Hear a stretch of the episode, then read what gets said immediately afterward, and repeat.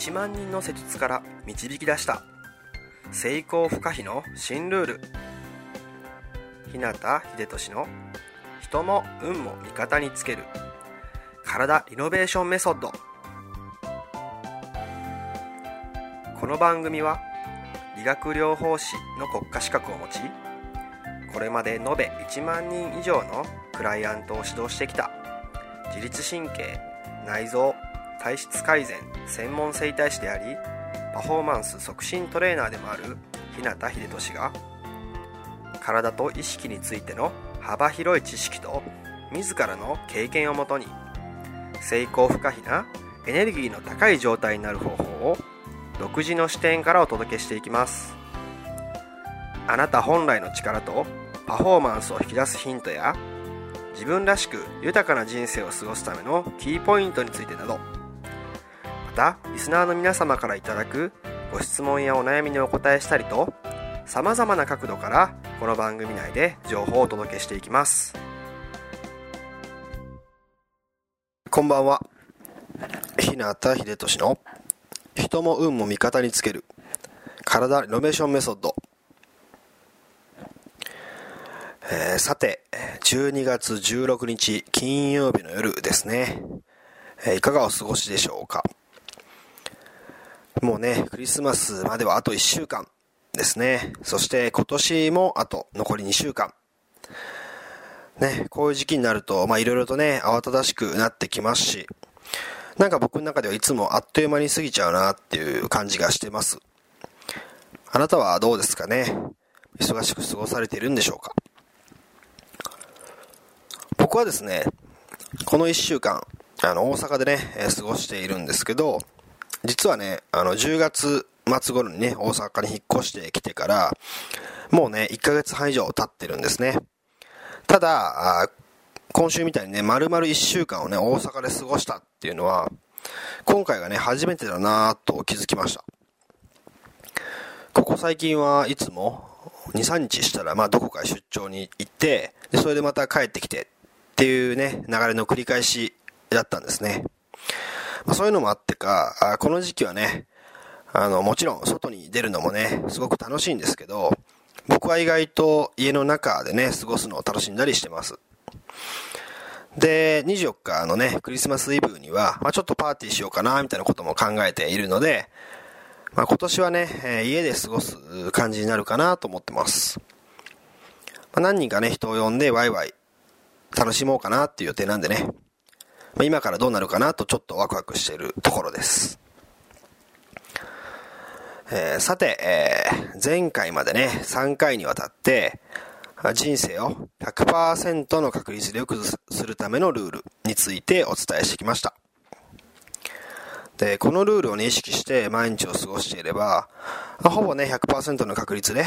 人生が勝手に良い方向へ進んでいく。そんな人生を100%自分の思い通りにデザインすることが可能になるゴールデンルール。前回はね、その3つ目についてお伝えしたんですけど、覚えていますかね？で、もしね、まだ聞いてないよっていう人は、あ前回の分をね、すぐに聞いてみてください。で、えー、今回はその4つ目についてお話しします。それは、仲間を勝たせるというものですね。で、これはですね、前回お話しした3つ目のルール、シェアするというものとも、まあ、かなり大きくね、関係していきます。じゃあなぜ、えー、仲間を勝たせるっていうのが4つ目のルールだと言えるのか。それは、世の中でうまくいっている人っていうのは、まあ、自分がね、大切に思う人や仲間をね、勝たせることで、結果的に自分もいい状態っていうのを手に入れているから、ということになります。まあ、勝たせるっていうね、表現だと、ちょっとわかりづらいっていう人がね、いるかもしれないんですけど、まあ、そんなにね、難しいことじゃないんですね。で、まあ、その形っていうのはいろいろあるかもしれないです。まあ、例えば、誰かが新しい取り組みをね、始めるときに、何らかの形で力を貸すとか、まあ、何かチャレンジするときにチームで応援してみるとか、直接的にはね、ちょっと関われないっていう場合でも、まあ、常にね、なんか間接的にでもいいんで気遣いやね、ねぎらいの言葉をこう、送ったりね。まあそういう風な感じかもしれないですね。要は、その人にとってベストの状態で何かに臨めるようにサポートしたりとか、まあ、そのためには何が必要かなっていうのを考えて、まあ、自分のできることをしたりとか、そうやってね、自分が大事な人のために自分から全力で関わっていく姿勢みたいなものだとね、僕は思ってます。だから、まあ、ある人をね、目の前にして、その人を勝たせたいって思った時に、どんなことができるのかっていうのは、みんなそれぞれ違うはずなんですね。でも、目の前の相手をね、ちゃんと見て、聞いて、知って、その人との関係性の中で、自分ができる限りのサポートやフォローっていうものを考えれば、まそれが誰でもね、どんな人であっても、何かね、できることは必ずあると思うんですね。で、ここ数年っていうのは、まあ、この時代って言われていて、まあ、SNS などのね、発展とかもあってね、その人の個性とか個人の表現なんかがね、際立つ、そういう流れが生まれて、まあ、それがね、こう、クローズアップされてきました。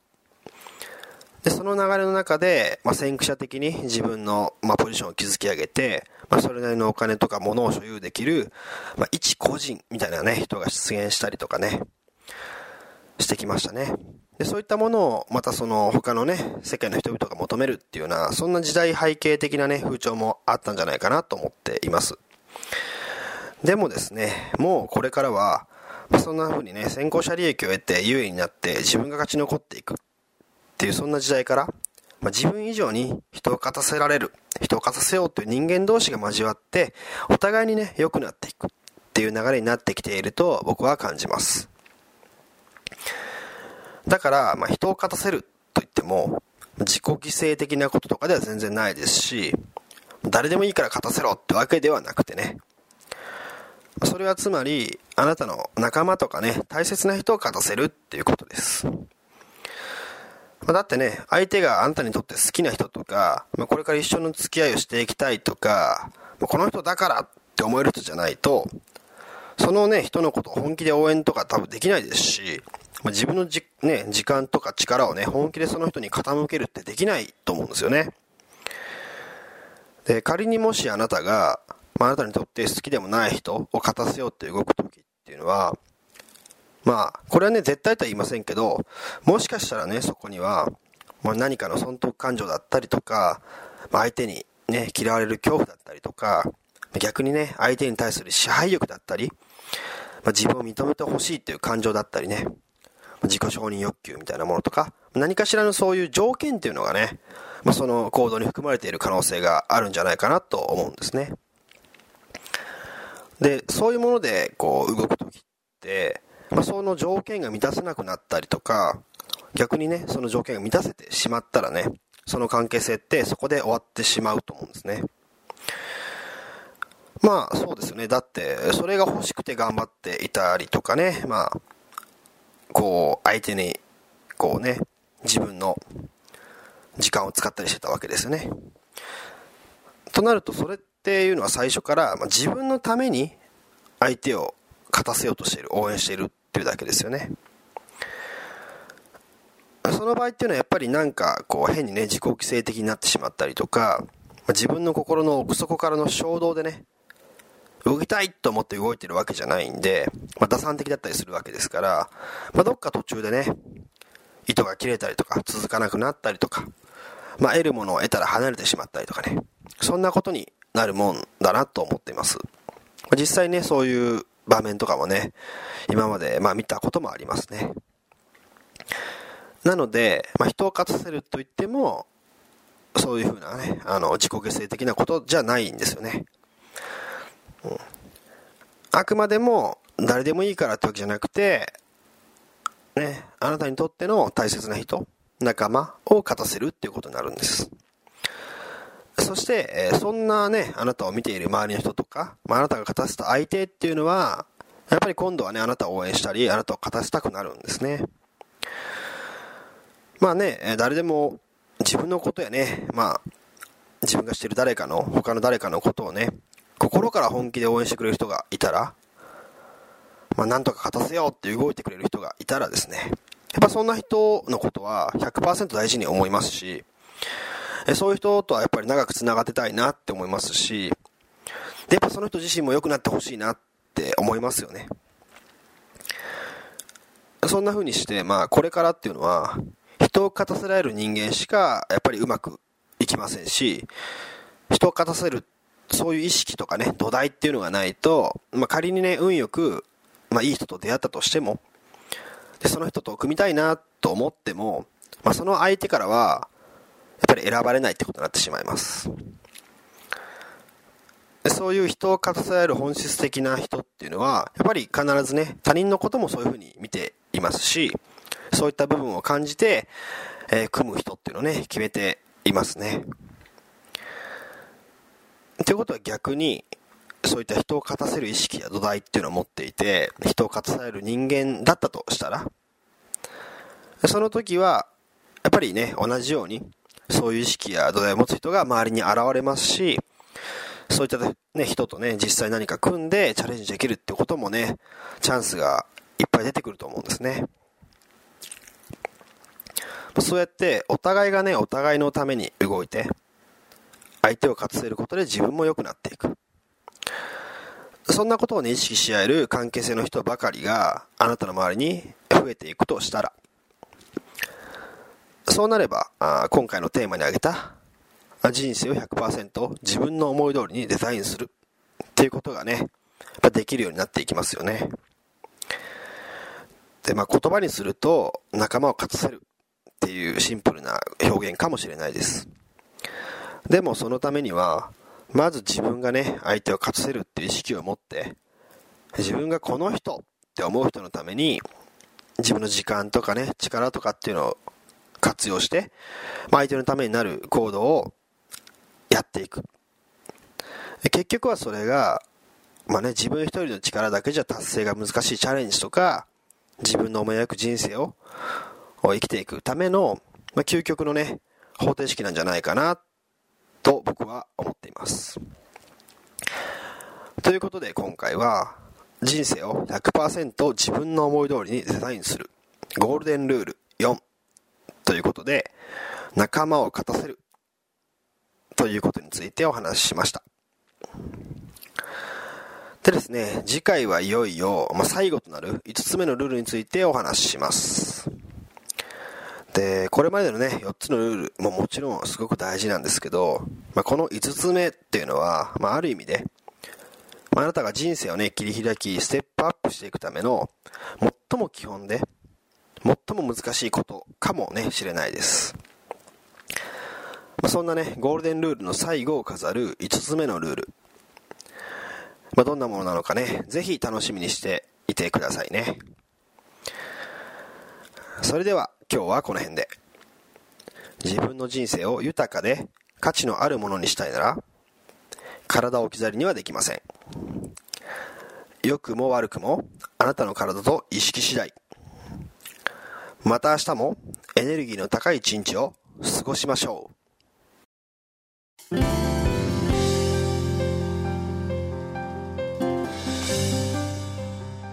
最後まで番組をお聴きくださりありがとうございました。今日の内容はいかがでしたか？ご意見やご感想ご質問などいつでもお待ちしています。そして